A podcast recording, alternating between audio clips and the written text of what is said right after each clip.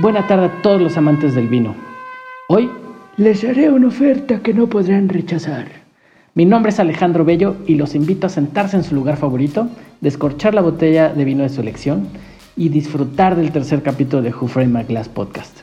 Estamos de visita en el restaurante Quelite en la colonia americana. Gran lugar con muy buena oferta gastronómica que de la mano del chef Jonathan Daolos y Polo Vigil los harán vivir una gran experiencia con platillos de nuestro país. Tendremos como invitado a Alberto Curis, director de ventas de Vinícola Regional de Ensenada. Hablaremos de sus inicios en el mundo del vino, el origen de la bodega y hacia dónde van sus proyectos como Casa Vitivinícola Mexicana. Los dejamos con esta divertida charla. Bienvenidos a Who Frame My Glass Podcast.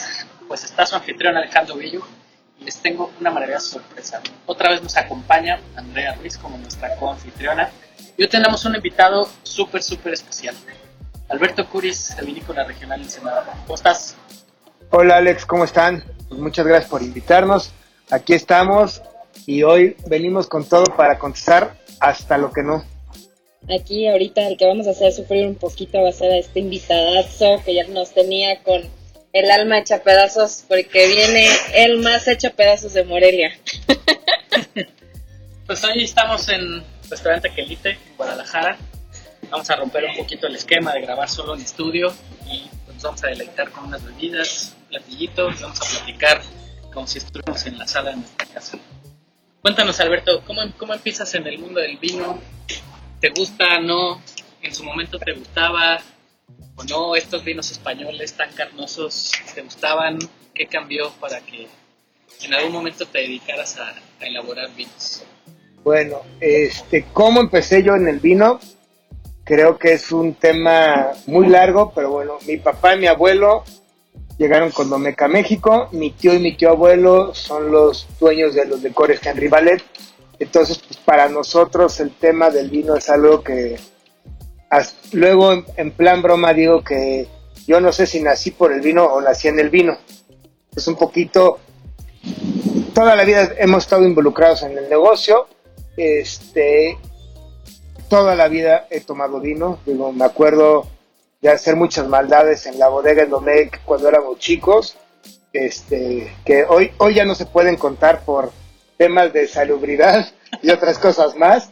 Este, y la verdad que en la casa siempre había una botella de vino blanco, tinto, rosado en la mesa. Eh, y sí, como bien dices, el tema de los vinos españoles, siendo eh, descendiente de, españoles, pues, siempre ha habido Rioja, Riberas del Duero, eh, siempre estaba una botella de Jerez enfrente, un, amontillado, un, este, un fino, lo que sea.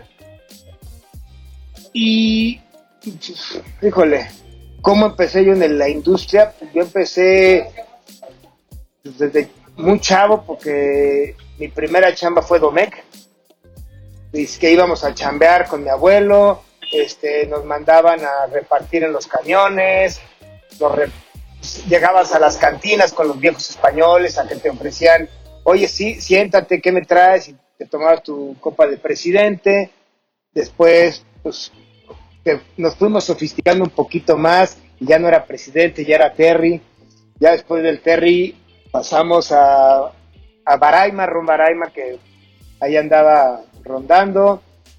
Y el vino siempre estaba en la casa, en la casa, en la casa, en la casa. Pues llegamos a un restaurante y siempre a pedir una botella de vino.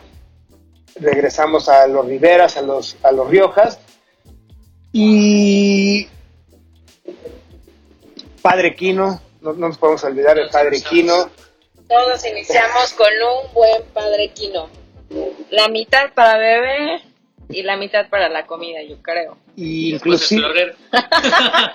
era el plus, era el plus. Inclusive, yo me acuerdo, siendo todavía menor de edad, que mi papá llevó a mi graduación de secundaria Caribe Cooler, cuando se lanzó Caribe Cooler. Entonces, bueno, el tema del vino, alcohol, o como lo queramos llamar, siempre ha estado dentro. Eh, luego, eh, yo salí de Domec, me fui a otras industrias y la sangre llamó, regresamos al tema del alcohol.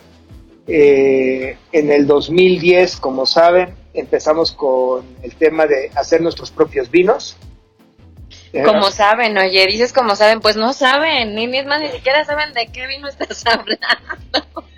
Bueno, perdón. Bueno, en el 2010, después de muchos cambios de manos de Domecq y de, de pasos de empresas a empresas, este, arrancamos o, lanzamos al mercado Ancon San Vicente, que es nuestra etiqueta premium, y, de ahí, bueno, pues empezó Ancon, luego J210, luego Los Surcos, luego Lágrimas Avignon Blanc, luego Lágrimas Chardonnay, ahora están, están ya casi saliendo del, del, este, del chiquero Los Maijas, este, ahí viene también un, un Lágrimas Verdejos, hay proyectos hay, lo que no hay es dinero y lo que no hay es tiempo suficiente para estar en todo. Justo eso, iba, iba a platicar un poquito para aquellos que nos están escuchando de, de la anécdota de cómo nos conocimos. Digo, básicamente el, el- lo que resultó fue que te di chance de vender tus vinos.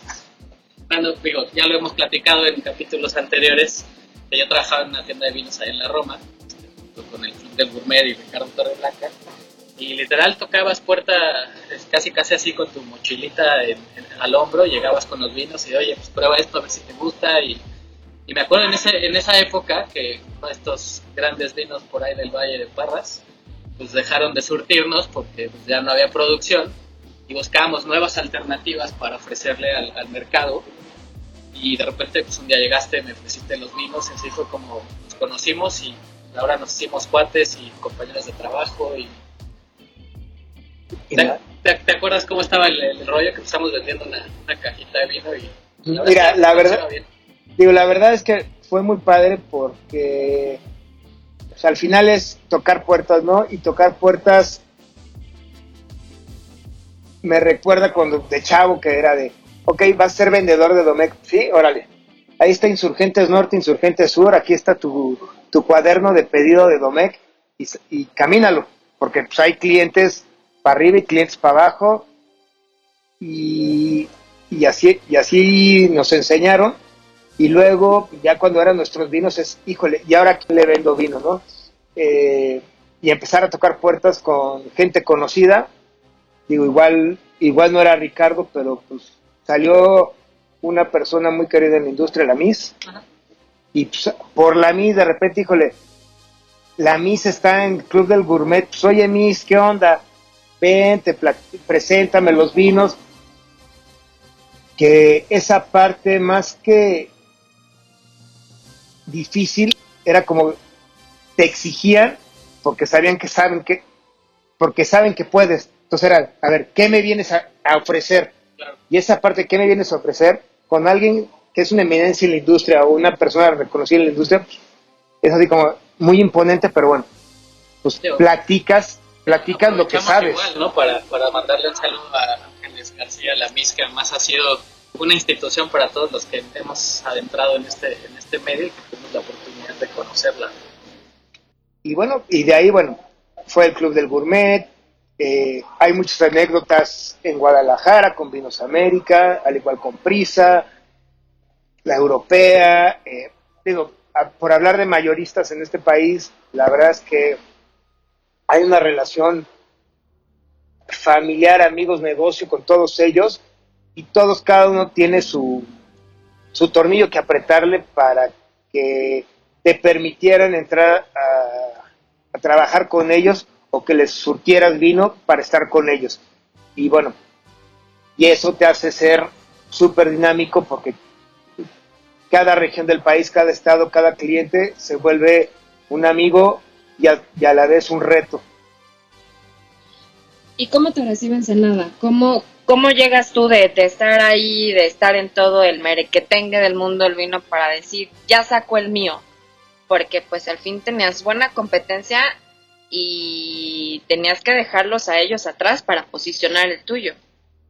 La verdad es que fue medio escondida, medio travesura, porque mi papá y mi tío como que eran, no vamos a hacer vino porque nosotros somos leales a Domecq y cómo le vamos a competir a Domecq. Y nos acercamos a José Durán y fue de, oye José, queremos hacer un vino en honor, como homenaje a los viejos. y queremos hacer un vino a la española, pero sin tanta madera. Y obviamente no tenemos ni Grenache, o no teníamos ni Grenache, ni Tempranillo, y teníamos Cabernet Nebbiolo, que era lo que, lo que teníamos. José, la verdad es que se portó, como siempre, súper buena persona. Eh, hicimos la mezcla de Ancón San Vicente. Eh, llegamos una, un fin de semana, una, una comida familiar. Pusimos una mesa, una botella en la mesa sin etiqueta. Y fue, oye, ¿de quién es este vino? Está muy bueno. Y pues, es tu vino. No, pues yo no hago vino. Pues ya, ya lo estamos haciendo. Ya está haciendo vino. bueno, oye, pero agua estrucha con, con tanta descendencia española porque si no, nuestro querido y hermoso presidente te va a dar cuello. Acuérdate que él andaba ya sacando a todos los españoles de la historia de México. Pero qué buena onda. no, pues claro, o sea, no, no podemos negar. No podemos negar de dónde venimos. Así que tu, tu vino nace de la irreverencia. De, pues, quiero hacer ya lo mío y comper, comper. Fue un poquito hacer juego, hacer un poquito de, oye, pues tienes la uva, ¿por qué no hacer un vino? Y a ver qué pasa. Y una etiqueta, al principio fue de, ay, vamos a hacer una etiqueta, a ver, a ver qué sucede, a ver quién nos los compra. Y luego ya era de, oye, quiero regalarle a no sé quién una botella, quiero regalarle a no sé quién una botella, oye, vamos a comer a no sé dónde vamos a llevar la botella de vino. Y cuando te diste cuenta, pues ya no había vino. Y, oye, ¿y cuándo hay más vino? Hay que darle el ciclo y los tiempos eh, que requiere el vino.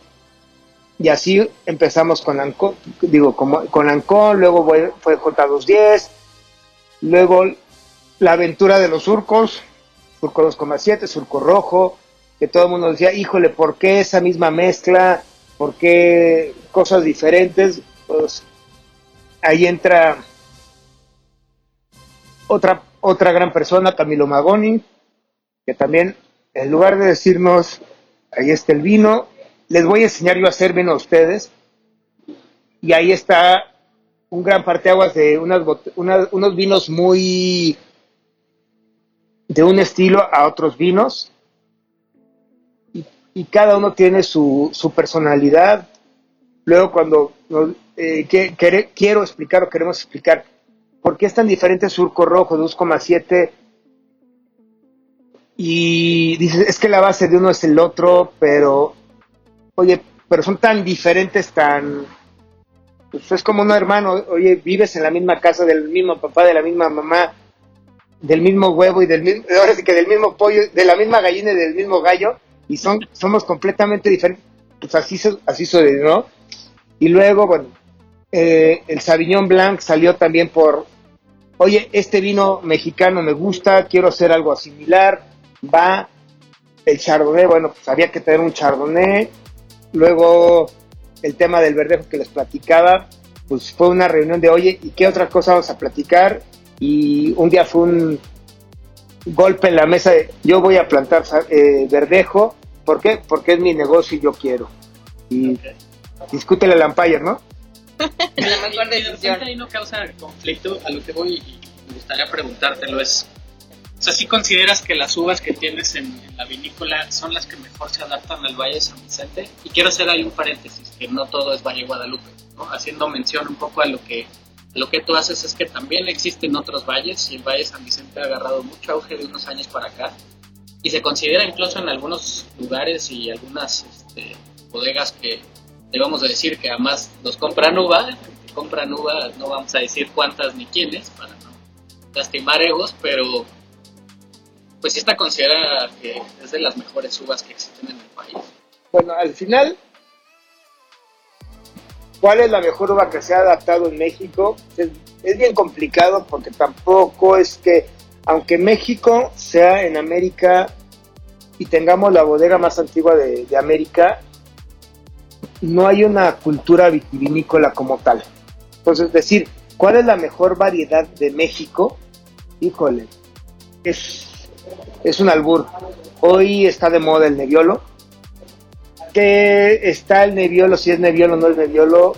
Yo me rifaría mucho a decir quién es el, el, el valiente que ha hecho un análisis de ampelografía o genético y demostrar que no es.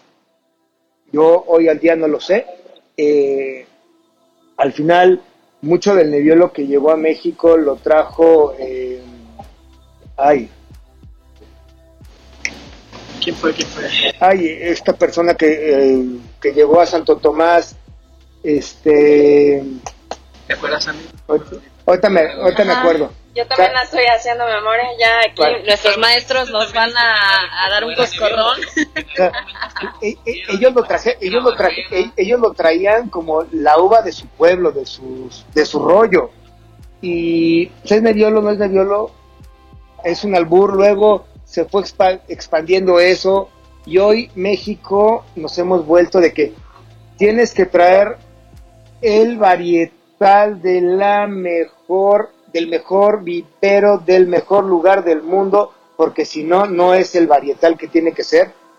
Señores, somos un país que en mi Ferro, opinión, ¿no? Esteban, Sí. no, Esteban Sí. Ferro, exactamente. Esteban Ferro pues trajo los primeros varietales de Barbera, de Nebbiolo, y el viñedo cuando lo compramos nosotros ya estaba plantado. Y ¿sí ¿hay Nebbiolo? Sí, sí hay Nebbiolo. Pero hoy la verdad es que el mexicano nos hemos vuelto, se ha vuelto la industria muy crítica o muy autocrítica y hasta cierto punto hasta destructi- autodestructiva, porque queremos cuestionar hasta lo que no sabemos.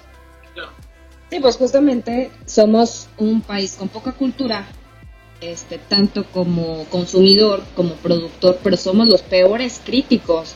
O sea, eso está grueso. Crítica es algo que no conoces, pero también está la parte de los productores que también ahí se andan echando tierra unos con otros, que me imagino que te debe haber pasado a ti, porque a mí se me hace muy chistoso que, pues todo el mundo sabemos que, que no puedes dar siempre eh, la cantidad de la demanda.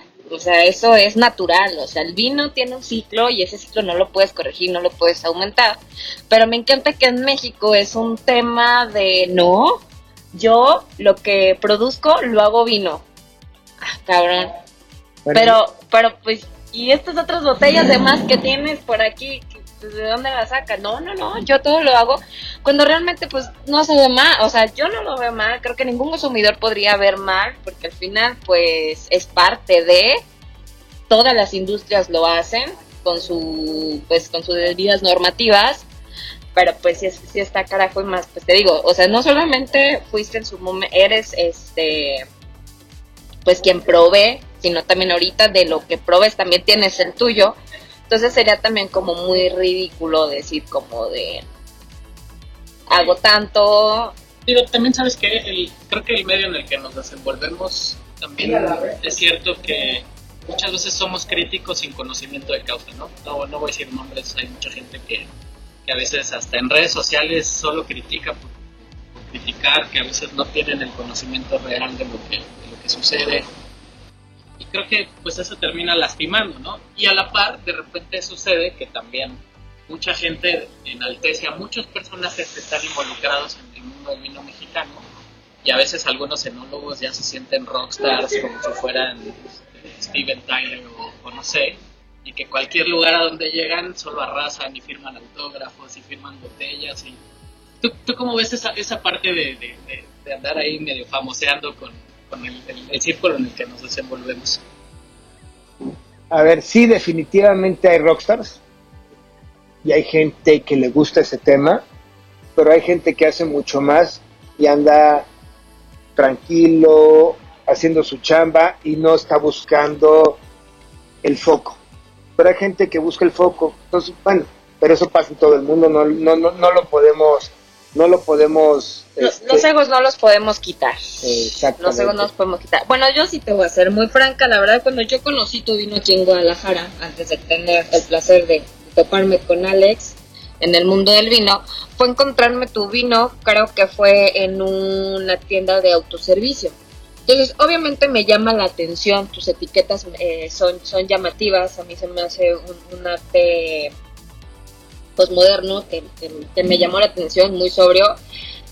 Y ya que vi el, el costo, dije, a ver, a ver, a ver, a ver. Y yo soy, yo soy de las curiosas del vino. Yo, botella de vino que me llama la atención, a mí así me enseñaron, a mí me dijeron, botella que te llama, agárrala porque te va a contar algo muy divertido. Entonces ya cuando, cuando caté tu vino, me impresionó, pero porque justamente mi parte también de mi escuela era de, no, los, los vinos que llegan a ciertas tiendas son vinos de baja categoría. Entonces he ido deconstruyendo esa parte y por eso ya me aventuro a eso. Entonces cuando conocí tu vino y lo había ahí, pues era como de, oye, está interesante, no lo conocía y, pues ya me di la chambita de investigar tu, tu bodega y todo y ahora sí de poder recomendar, porque pues no me vas a dejar mentir, que pues ya cuando uno se dedica a esto, las llamadas de, oye, ¿qué botella le voy a llevar a la suegra, a la novia, en la cena, está en el restaurante, está en la junta, ya se me hacía muy fácil decir, vete a cualquier tienda de tu servicio, y búscate, búscate este vinito. Entonces estuvo, al que me escuchaste la vez de la cena, el J210. El J210. fue el, fue el que, es muy, que me encantó. Es bien chistoso porque al final todos sabemos y, y está demostrado que las marcas hacen el centro de consumo. Pero al final, pues el consumidor va evolucionando y hoy vas al súper y vas a el sábado, el domingo, oye, vas a una comida en la casa y estoy pensando que qué voy a cocinar y qué me voy a comer. Oye, y ya tienes una buena variedad de vinos en el autoservicio, pues ya vas y lo compras, ¿no? Y, y sí, la verdad es que, este, dices, híjole, meter los vinos al autoservicio y el, y el restaurantero aquí en México es mucho de, si estás en el autoservicio, tu vino ya es comercial.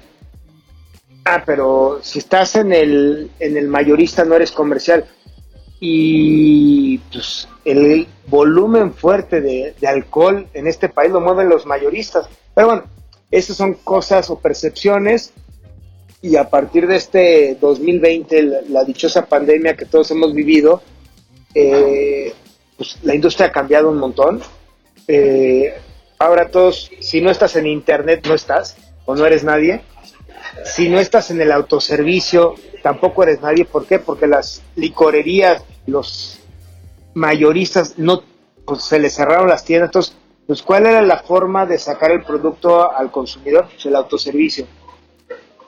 Y yo traigo un, un gusanito ahí en la, en la cabeza que yo no sé qué va a pasar a partir de, este proceso de año, año y medio que estamos viviendo, qué va a pasar hacia adelante cuando el consumidor realmente sabe lo que vale una botella de vino y estará dispuesto a pagar lo que un restaurantero nos está cobrando.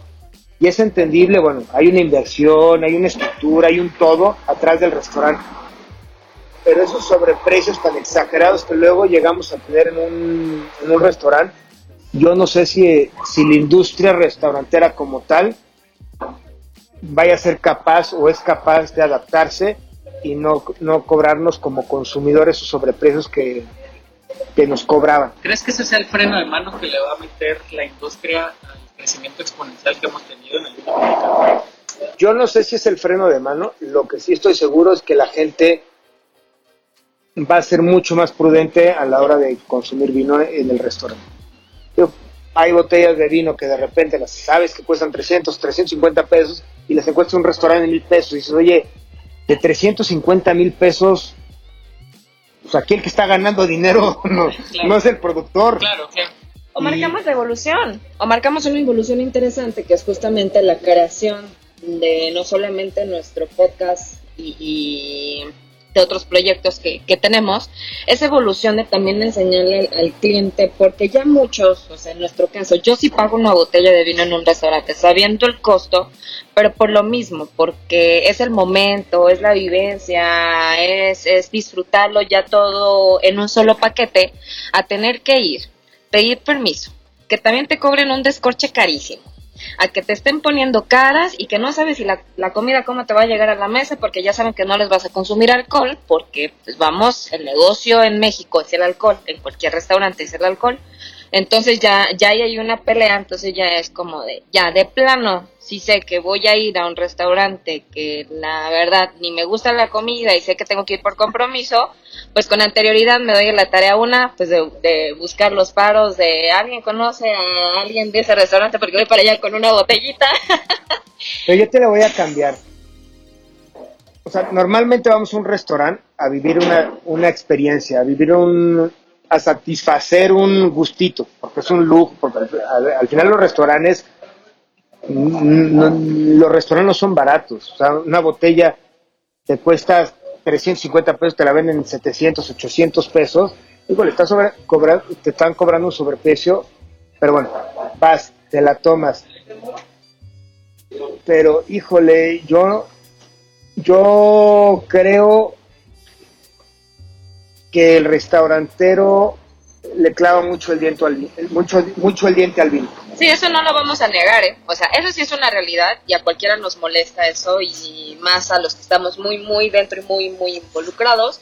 Pero te digo, al final, o sea, a lo que iba es que esa parte de evolución va a ser como, como un, un giro hacia todos, tanto para el consumidor, tanto para el restaurantero y pues también que se pongan las pilas acá nuestros gobernantes y senadores, porque pues estás de acuerdo que no solamente es lo, lo colmilludo de los restaurantes, sino un impuesto ridículo que estás pagando por un vino, por algo nacional, donde tú como productor, tú como creador, no solamente tienes que tener tu ganancia, tienes que pagarle al pescador, tienes que pagar al que te hace la botella, al que te hace la etiqueta, al los, el corcho o la taparrosca, el marketing, este distribuidores, que de repente también los distribuidores son unas sanguijuelas, de, pues regálame un contenedor y te vendo medio nada más, porque el otro lo necesito.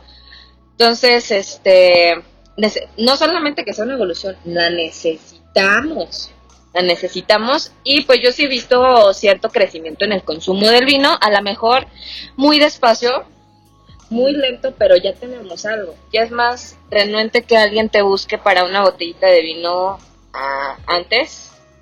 Digo, yo, yo sí estoy bebé, ah, este, no, no voy a decir los años, no voy a decir los años porque dicen que las damas no debemos decir nuestros años. ¿Y los kilos? Este, tampoco, No, a ver, a ver, pero este, una, eh, eh, no nos ayuda esa parte que mencionas. Pero tampoco nos ayuda el costo que tiene el vino, porque, híjole, cuando tienes una competencia, competencia tan cercana que es Argentina y Chile, y comparas precios y calidades, pues ya también es otra desventaja que tenemos este sobre el vino mexicano, sí, ver. claro. pero algo bien importante, a ver, vamos, vamos nada más a dimensionar. México produce o tiene plantado uva lo que, lo que tiene la isla de Córcega en Italia. O sea, somos un huevito en el espacio. Sí. Uno. Todos los insumos, territorio del tamaño de... todos los insumos, botella, corcho, cápsula, todo es de importación. Entonces todo lo pagamos en euros o en dólares. El- eh, los impuestos, si hay, si hay una, una competencia, pero pues también en Europa se pagan impuestos. o sea, de que hay impuestos, hay impuestos Claro, que para el gobierno para la, para la gente no somos un- no somos una industria primordial no somos una industria primordial porque nosotros somos un bien estamos concebidos eh, identificados en México como un bien de lujo cuando en Europa en Sudamérica es un alimento entonces todo eso Es parte de su canasta básica. todo eso. Luego, nuestra capacidad de producción, México produce números redondos y para no meter las cuatro patas, andamos sobre 8 toneladas por hectárea. Pues en Chile, en Argentina, pues te hablan de do- 10, 12, 14 y llegan hasta producir 30 toneladas por hectárea. Entonces, señores, no somos rockstars, no somos capaces de producir lo que produce un Chile, un Argentina, un España, un Francia, un Italia. Y tampoco somos ni Francia, ni Italia, ni España en producir vinos, y no voy a dar marcas de esas grandes casas que tienen cientos de años produciendo vino, que ya están instauradas en la mente de todo el mundo, y hoy queremos ser, es que yo hago el mejor vino de México. Señores, ¿estamos haciendo buen vino? Sí, sí estamos haciendo buen vino, pero no todavía no tenemos, nos falta, parece que estamos gateando y de repente vemos unos que otros locos que ya estamos queriendo correr el sprint de 100 metros en las Olimpiadas. Ahí es donde va a causar un poquito de controversia. ¿Consideras que también está afectando en ese sentido todas estas casas vinícolas en México que quieren apostar a hacer vinos super top, como super de lujo, que todo el presupuesto de repente se va más a marketing que en realidad la calidad de tu producto? ahí es mucho eh, cada, cada, cada empresa en lo que está pensando, ¿no? Para nosotros... te interrumpo un poquito y en el sentido de también entender que pareciera que estamos haciendo las cosas al revés. En lugar de primero producir cosas sencillas para darle acceso a todo el mundo, queremos más bien vender lo más complicado ahorita para que en algún momento terminemos regresando a vender vinos muy accesibles, fáciles de tomar y que no sean tan costosos. yo hablo por nosotros nuestra idea es, nosotros somos el campo, nuestra prioridad es el campo, porque si tenemos buena materia prima podemos hacer buen producto. ¿Y a qué nos referimos a buen producto? No es el producto caro per se, sino es producto al, al costo que estamos buscando o el, el target que estamos buscando con el vino, que sea un vino precio-calidad, que el consumidor se sienta satisfecho, se, se sienta que si una botella de 300 pesos o de 1000 pesos, diga, oye, pagué esto y está rico y estoy feliz con lo que estoy tomando. Que hay veces que a todos nos pasa, o sea, a todos, a todos nos llama la atención, híjole, es que porque él sí puede y yo no. Pues sí, pero hoy nuestra, nuestra prioridad es seguir creciendo el campo, tener un campo de 10, al final se le invierte muchísimo dinero al, al, al viñedo, se traen asesores extranjeros de la mayor calidad. Este, ¿Por qué? Porque estamos convencidos que si tenemos buena materia prima es mucho más fácil hacer vinos de, buena calidad. El costo, pues, me hace ratito lo platicabas o lo decías entre, entre tus comentarios, el taparrosca. Aquí en México tenemos una botella de taparrosca y la vendemos chafa. Y la verdad es que los vinos de taparrosca vinos jóvenes, pues es lo más práctico, lo más fácil, lo más higiénico y hasta más barato que un corcho. Luego se nos olvida que el corcho es un, la corteza de un árbol que se tarda 15 años y que bla, bla, y todo ese tema. Oye, una taparrosca es practiquísima, o sea, llegas a tu casa, te, te toca una botella de vino, pum, pum, pum, y no traes el, el, sacacorchos en la, en la bolsa, o llegas al restaurante y hay veces que el mismo restaurantero te lo agradece de que la abre, la cierra, te la sirve y te pone la botella en la mesa y no pasa nada, pero bueno, eh, como consumidor, como mexicanos, luego nos volvemos demasiado exigentes o nos, o nos consideramos demasiado eh, conocedores. Y híjole, ahí sí, ahí sí, este. Pues es, es parte de lo que decía Alex. Encontrabas siempre vinos caros y el consuelo de todos, como ya lo dijimos, era Padre Quino. Ese era el consuelo de la mayoría, porque era como de, bueno, pues no puedo tomarme este vinito diario, pero ¿qué tal mi cajita de, de mi Padre Quino? Que era, es muy, bueno, era, era muy buen vino, este joven, que lo tenías a la mano para tu copita diario estaba excelente y eso justamente es lo que también crea una cultura la accesibilidad que puede tener un producto como parte, como tú dices, no, va, no ahorita no podemos llegar a ser parte de una canasta básica como países tan grandes productores, pero pues, híjole, si estás en, si vives en Ensenada, si vives en Aguascalientes, en Zacatecas, en Guanajuato, y tu día a día no es parte del vino porque los precios son muy altos, eso sí está como para llorar. Y más para ustedes, que como dices, oye, Sí, digo, a, lo que voy también un poco es, digo, ya en, un capítulo pasado platicamos de, cómo yo inicié también en este, este, negocio, en el mercado y demás.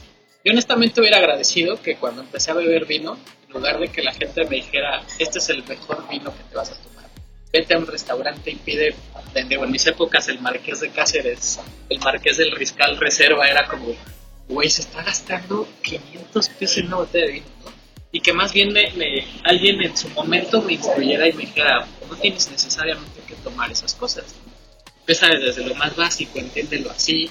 Y realmente hasta que por azares del destino me metí en este medio, pues como que lo fui entendiendo y creo que también en mi caso pues empecé de manera chueca, ¿no? Porque pues empecé bebiendo vinos muy potentes, muy carnosos, con mucha estructura, y ahora disfruto cada vez más los vinos más sencillos y más, más fáciles de tomar estas cosas así súper elevadas en, muchas cosas, ¿no?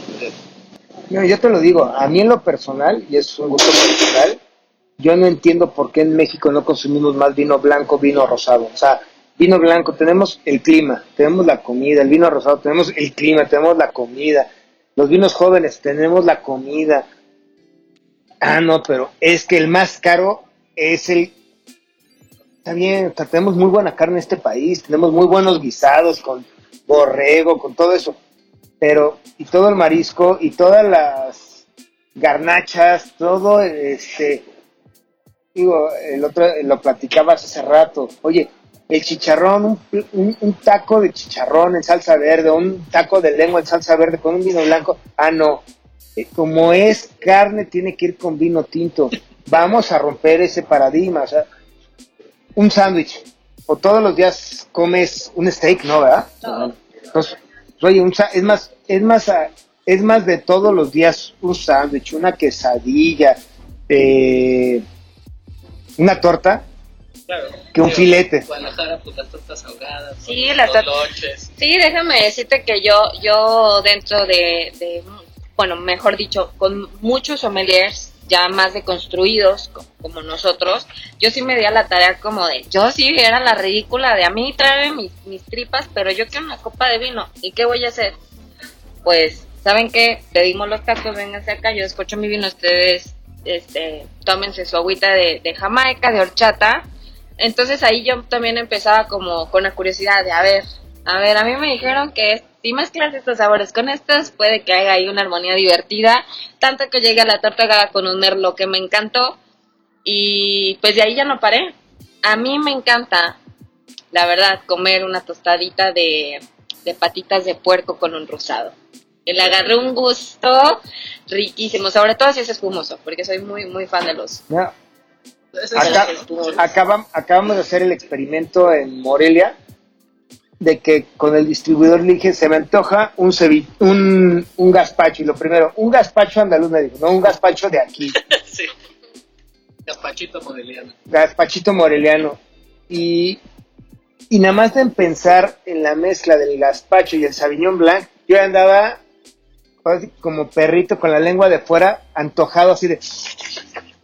Y pues, es que eso, no- eso es nuestra comida, es lo que comemos todos los días. Claro. Yo digo, yo no sé, digo, seguramente habrá gente que todos los días coma con ostiones o con cosas así muy sofisticadas, pero el mexicano no. El mexicano es muy de donde nos toca comer o el co- la cocina, lo que nos hicieron en la casa, en casa de los papás o Mucho Pues hay- almidón, pues, dulce y sí. picante. Sí, proteína. Nuestra, ¿no? nuestra, nuestra base es el maíz, o sea, no hay mesa que no tenga. El otro día este, se platicaba en, en mi casa, su casa, la casa de los que nos están escuchando, no, porque al rato no quiero visitas raras.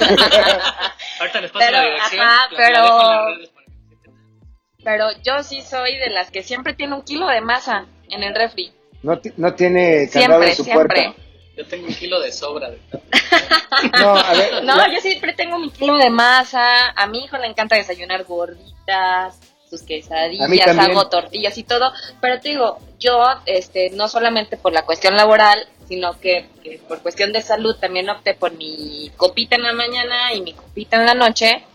Entonces, a veces de que, ay, se me olvidó tomarme en, la nuya- en, en ayunas, perdón, voy a desayunar con mi coffee. Si son mis huevitos estrellados, con mis tortillitas, mis quesadillas y mis gorditas y mi copita de blanco, que en mi casa les, les mata de risa y me dicen que, que soy rara o hasta como de qué estás haciendo, pero pues lo hizo hasta parte de una dieta, ¿no?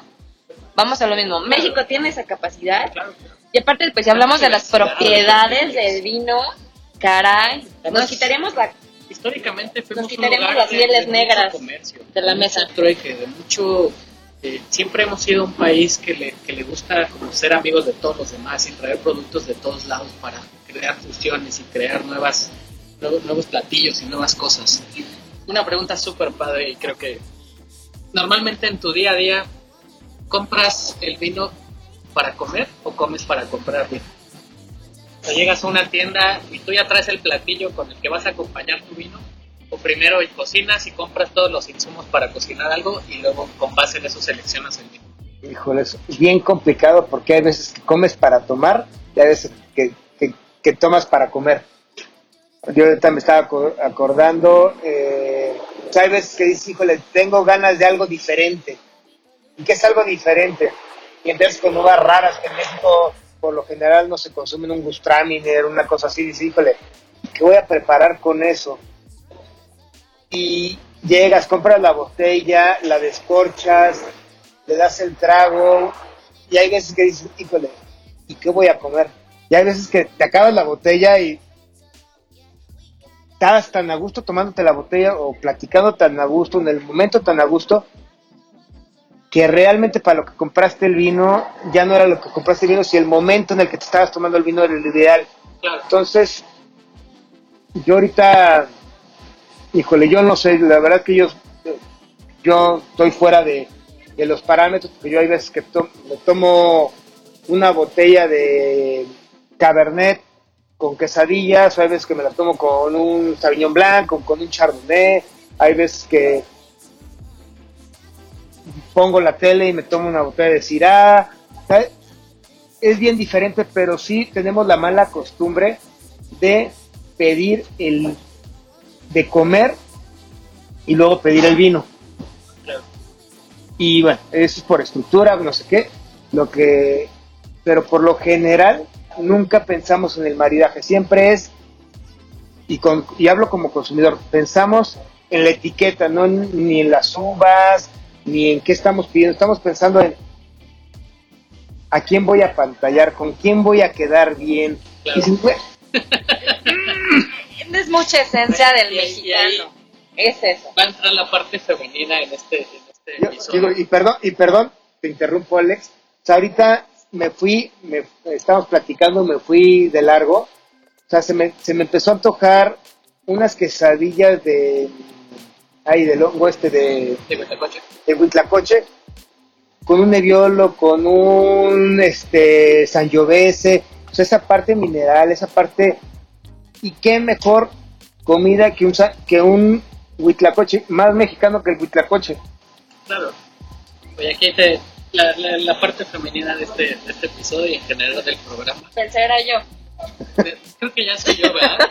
Ya, ya- ya hemos llegado a la conclusión. creo de hecho, sí. estábamos platicando que a mí me gusta más el Chardonnay, el Sauvignon Blanc, entonces como que era de, no, pues tú eres más la persona femenina en la, en la relación porque te gusta lo dulcecito y lo... No, no, no metamos comentarios Sí, no, no, no. sexistas, Alejandro. Pero a lo que voy es, Bello. no, no, no por el sexismo, sino por la costumbre que se tiene. Ya No, estamos en un déjame, proceso de déjame cambio. decirte que, que a mí en Guadalajara me costó más que las mujeres consumieran vinos rosados que vinos tintos potentes. ¿En Y hasta ahorita en el restaurante, la mujer es la que pide Malbec y Cabernet por también entre gusto y falta de cultura porque me decían, me gustan los vinos afrutados, me traes un, ese Malbec. ¿Ese Malbec reserva afrutado? No, no, es muy, es, va a ser muy tánico, mm, complejo, va a tener muy buen cuerpo y, y, mm, le puedo ofrecer también un, un platillito, una entradita para que no lo sienta como de, no, no, pero ese me gusta tomármelo sola. Eso, eso, mamona. Que- Ahora, Y, y se quitó y a eso. donde voy a enfocar un poquito también mi, mi pregunta es, tu pareja, ¿escoge ella más vinos que tú? ¿Tú que ella? ¿Qué tipos de uva le gusta a tu pareja? Si normalmente tú como que se, le, le sugieres algo y ella como que se ha ido también adaptando, Bueno. ella ya sabía de vinos o no. No, ella es sonorense, ella era cervecera a full, empezó a probar vinos, empezó a descubrir los vinos y hoy tiene un vicio muy caro que se llama la Pinot Noir. Ok. Entonces, pues de repente, algún vinito, sí, traes una botella de Pinot Noir y, y el Pinot Noir, pues digo, Te llega el sommelier con un romané conti. entonces, es- Casual. es, es complicado, pero si estamos en la casa normal, ella es mucho de vino blanco. Mucho, vino blanco, vino rosado, y no nada más de Baja California. Hoy México es pro- más de 11 estados son productores de vino.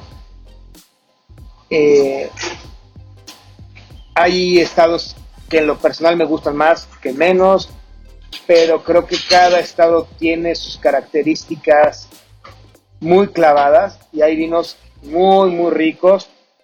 Digo, empezando por Baja California y acabando más al sur, si mal no me acuerdo, el último estado que está produciendo vinos Puebla. Y cada uno con su estilo, con su ondita, con su sabor, con su, con su esencia. Porque pues, cada estado tiene diferente tierra, tiene diferente clima, tiene diferente agua y tiene diferente gente. Y eso es lo que hace al vino. Excelente. Bueno, y ahora sí, danos, danos tu parte también bonita de los tuyos. Dale a nuestra audiencia dos recomendaciones para los que quieren empezar en este tema del vino con una de tus etiquetas y para los que ya conocen, ah, no, que sean tres, para los, los que apenas van iniciando, para los que ya conocen y para los mamones que se creen conocer. Híjole, Ay, es que qué complicado. Es, muy complicado porque yo creo que el vino... Es difícil como papá hablar de tus hijos. No, deja eso. es que, ¿en qué momento te tomas un vino? O sea, estás en la playa, ¿qué sentido, qué, qué, en qué humor estás? Es un vino. ¿Con qué vas a comer? Es otro vino. ¿Con qué se te antoja? Es otro vino. Igual abres un día para leer un libro, un vino blanco, y al otro día hables un vino tinto con cuerpo para el mismo libro. Entonces, decir qué para qué, para mí es... No, no tanto para qué, así es más así, como conociendo justamente, como dice Alex, conociendo a tus hijos, me estás vendiendo tu vino y yo te estoy diciendo que no conozco nada, no sé, es más, yo tengo ahorita un vaso con agua. Mm, a ver, yo en lo personal, yo en lo personal me gusta más el Sauvignon Blanc que el Chardonnay, yo te diría eh, Lágrimas eh, San Vicente, Chardon, eh, Sauvignon Blanc. De un tinto joven o un tinto no tan corpulento, a mí en lo personal me gusta más Surco Rojo porque se me hace un vino que para la comida mexicana tiene mucho más, más rollito, tiene más... Aporta es como más picarón, tiene más, es más travieso. O sea, sería como más aventura. El, que hace las travesuras, el que, el, que está. No el que, ay, esa toda madre, pero como chinga. y, de, y ya un vino más sofisticado. Híjole, a mí en lo personal me gusta más con San Vicente que J210, pero regreso es. Ya es mucho más de gusto, ya es mucho más de. de forma de ser, o sea, y, y no con eso. Luego lo estamos platicando ayer que decíamos, a ver, el mismo plato, la misma copa, el mismo lugar. Y te sabe todo diferente. Y es norte y sur. y es norte y sur y dices, híjole, ¿cuál está malo, cuál no está bueno?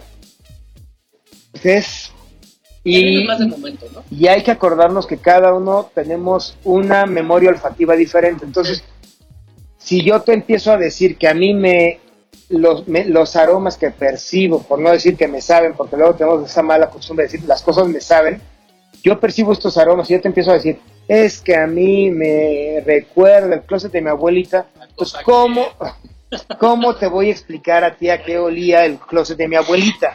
es imposible. pero con la copa quieta, por favor. Entonces, eso de qué vino, en qué momento, yo creo que que abran una botella de vino y cada vez que se abre una botella de vino es una historia nueva. Y no una, porque son mil millones de historias que cada vez que abres una botella de vino es una copa, la otra copa y te acuerdas de una cosa y te acuerdas de otra cosa. Entonces, ¿cuál es la mejor? ¿Cuál es la peor?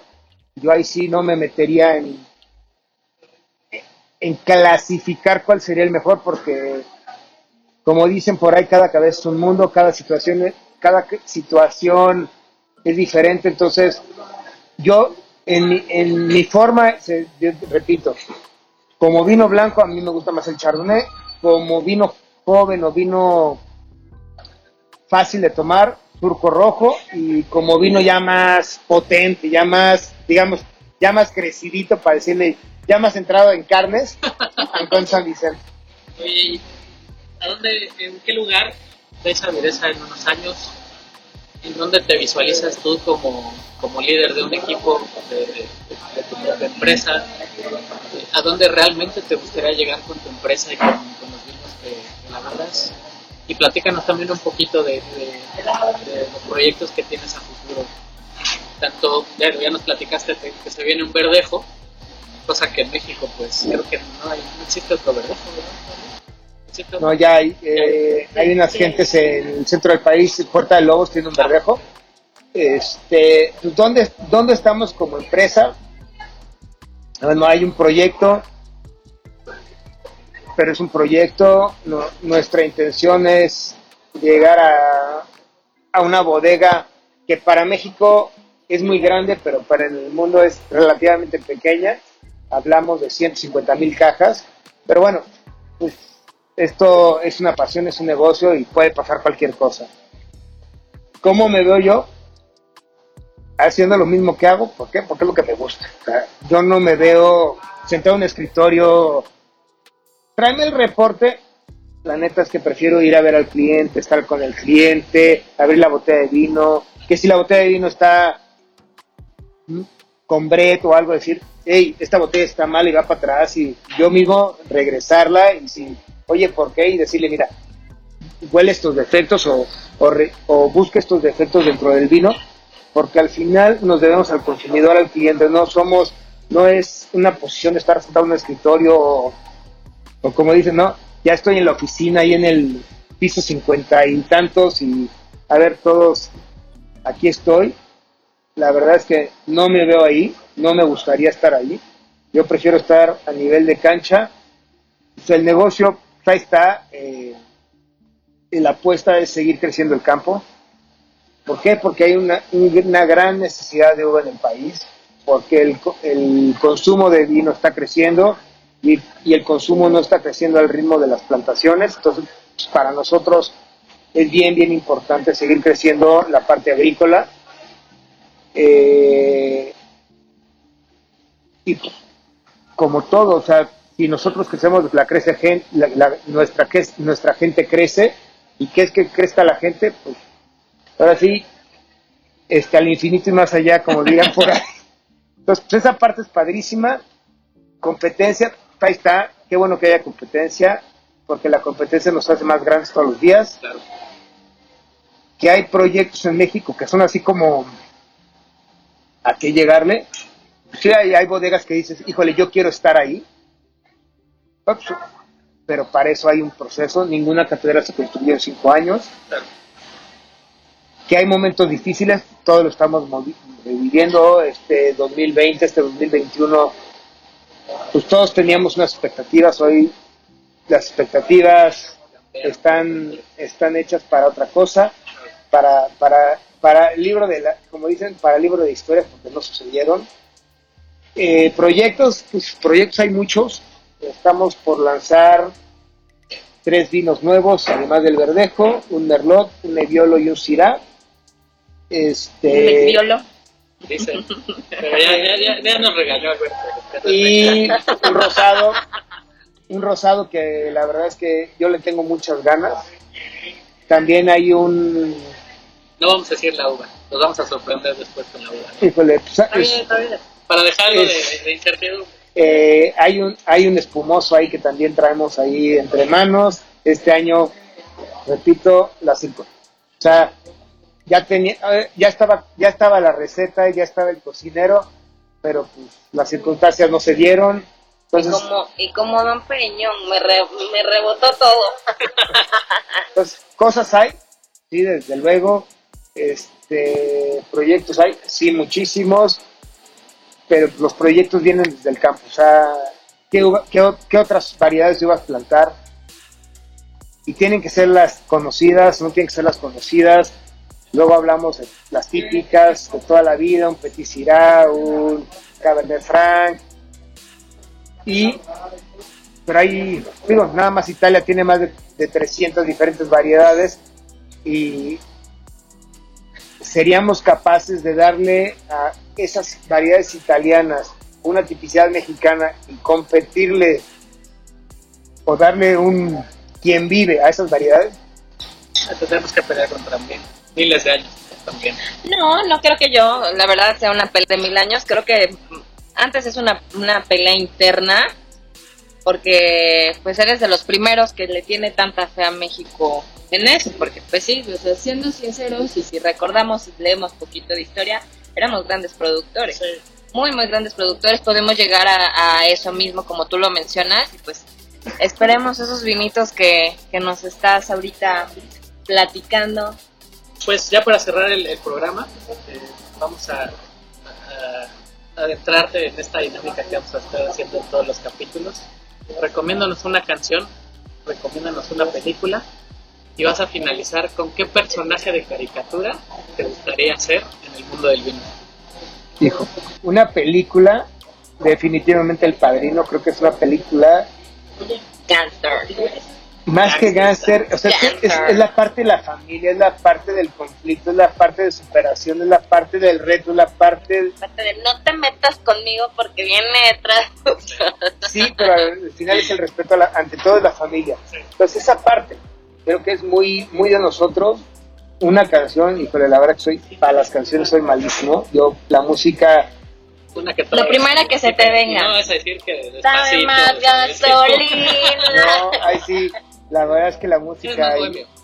a mí, yo soy más de música bohemia, digo, pero pues, escucho desde un Joaquín Sabina hasta de repente Juan Gabriel, de repente Silvio Rodríguez, o sea, a mí la música no es algo que me, Bueno, nos vas me a gusta, deber me la gusta, canción. me gusta, me gusta mucho manejar y, y no es algo importante en mi manejar, de, de- ahora sí que de conducir la música. Yo puedo estar escuchando nada y estoy, soy feliz. Y personaje de, peli- de un personaje de caricatura. Híjole, pues, mira, la verdad es que me han, me han, este, muchos amigos me han fregado y amigas con el pájaro rojo de los, de los Angry Birds. Pues como que ya, ya es algo que ya cuando me dicen, ¿qué, qué personaje? Pues el pájaro rojo del Angry Bird. ¿Y tiene nombre ese pájaro rojo? No sé, no sé, no sé. eh, Es más, o sea, tengo, tengo regalos de gente que me han dado eh, curitas y tonterías de ese pájaro y ¿por qué? No lo sé. Entonces, pues ya como que es algo que ya lo tengo muy, muy, muy en, en mí. O sea, si me preguntan una caricatura, ya es el pájaro rojo de los Angry Birds. ¿Por qué? No lo sé, pero ya es, ya lo traigo tatuado en la cabeza y ya es, ya es algo que se quedó. Qué padre. Bueno. Bueno, es un gustazo, Alberto, que nos, que nos hayas acompañado. Según Google, según San Google, Terence Mira, es el nombre, aquí dice, yo no sé. Y no olvides buscarnos en nuestras redes sociales, en Instagram como arroba Glass Podcast, en Facebook como Glass Podcast. Y si tienes alguna duda, sugerencia, pregunta o algo que nos quieras comentar, mándanos correos a whoframeglass.gmail.com pues vamos a despedir el programa agradeciéndote. Es un gustazo que, que nos hayas acompañado, que seas parte también de este proyecto. Pero además de, de amigo, jefe, cuate y todo lo que, lo que somos, de verdad para nosotros es muy importante que, que te unas a este proyecto y que seas parte de él.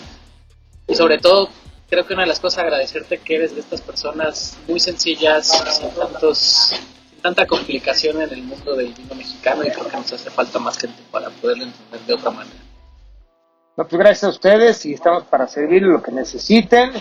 Y bueno, pues hay que Una seguir casa, tomando vino carajo. mexicano. Necesito una casa.